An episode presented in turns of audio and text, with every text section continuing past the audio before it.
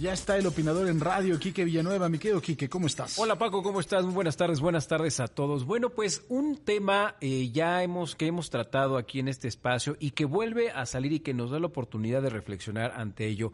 15 días nos duró el semáforo verde, ya estamos de vuelta a un amarillo, un amarillo raro porque no hubo restricciones mayores, pero en el caso de los colegios hubo una... Eh, pues sugerencia. La sugerencia ahora es que eh, las personas o las instituciones que estén eh, inmiscuidas en este ámbito académico o de educación van a ser quienes decidan si siguen en las, clases presenciales o en línea. Y bueno, en este sentido, estamos ante un escenario que eh, ya sabíamos que iba a suceder. Después de aproximadamente ocho contagios al menos en la Ciudad de México, algunas escuelas han estado retomando las clases en línea, las clases presenciales están dejando para los colegios que no han tenido estos contagios. En otros casos, bueno, pues las cosas se han visto de otra manera distinta, pero esto nos va a dar un cáliz de lo que podríamos empezar a vivir en el gran regreso magno en agosto, en donde desde universidades preparatorias, secundarias, primarias regresen a clases presenciales, pero también eh, nos va a marcar un nuevo ciclo escolar, un ciclo escolar que va a ser un mes más largo de lo habitual, va a iniciar igual a finales de agosto, pero va a terminar prácticamente en finales de julio. ¿Por qué? Porque se va a planear un regreso en donde más o menos en este primer mes se haga un una adaptación, es decir, ver cómo vienen los alumnos, luego un diagnóstico, no solo ver cómo vienen en el aspecto psicológico, sino en el aspecto académico y después la regularización.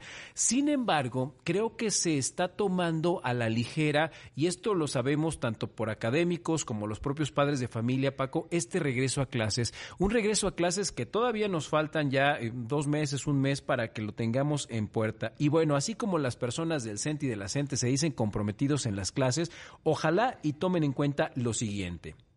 Antes de entrar a clases, tenemos que ver cuántas escuelas están disponibles, cuántas no han sufrido de vandalismos, cuántas se encuentran seguras. De esas, el servicio que tienen las escuelas, si tienen agua potable, si sus alcantarillados funcionan correctamente, si se cuenta con el personal eh, adecuado para poder llevar a cabo todos los regresos. Después, que eh, cuenten con los pertrechos necesarios, ¿no? Desde gel antibacterial, este, eh, spray, todo ese tipo de cosas. Y una vez que se haga este, este sondeo y este balance, Paco, ahí entramos con la parte más interesante cómo vamos a recibir a los alumnos y en qué sentido lo vamos a recibir. Porque yo creo que por primera vez vamos a estar entre una de las pruebas más grandes o la más difícil de nuestra educación contemporánea y como profesores te lo digo, la educación va a ser uno de tantos aspectos que tenemos que tomar en cuenta. Porque si nosotros solo vamos a ir a plantear el programa de estudios, vamos a quedar rezagados educativamente otra vez en nuestro país. Tenemos que ver en qué ánimo llegan los alumnos, no solo eso, sino si tienen eh, la estructura suficiente, qué va a pasar con ese alumno que no tuvo acceso a la televisión o a una computadora y que dice, a ver, yo me fui... Que es una cantidad mucho más allá de la que nos imaginamos. ¿eh? Exactamente. Y no solo eso, en un niño de secundaria o de primaria, en escuelas rurales, va a ser determinante para que diga, a ver, si yo antes no entendía, ahora que llevo una año de atrás o menos, entiendo, y lo vamos a perder como alumno. Se va a realizar un censo, vamos a saber cuántos niños y cuántas niñas pudieron regresar. Los que no regresan, se va a tener un contacto con la familia o va a haber autoridades que le digan, a ver, no te preocupes, vamos a empezar de borrón y cuenta nueva. Creo que va a ser importante si queremos que la educación en este país no se vaya más atrás de lo que ya estaba. Sí, la verdad es que tenemos que ser muy cuidadosos. Yo a mí no me da miedo que sea prueba y error. Sí, claro. Porque así ha pasado en muchos países y la verdad es que estamos aprendiendo muchísimo de esta pandemia. Estamos aprendiendo también cómo le puede de alguna forma eh, afectar a los niños, en qué medida y en qué riesgo. Eh, pero también tenemos que tomar en cuenta una cosa, y lo he dicho muchas veces y lo vuelvo a repetir.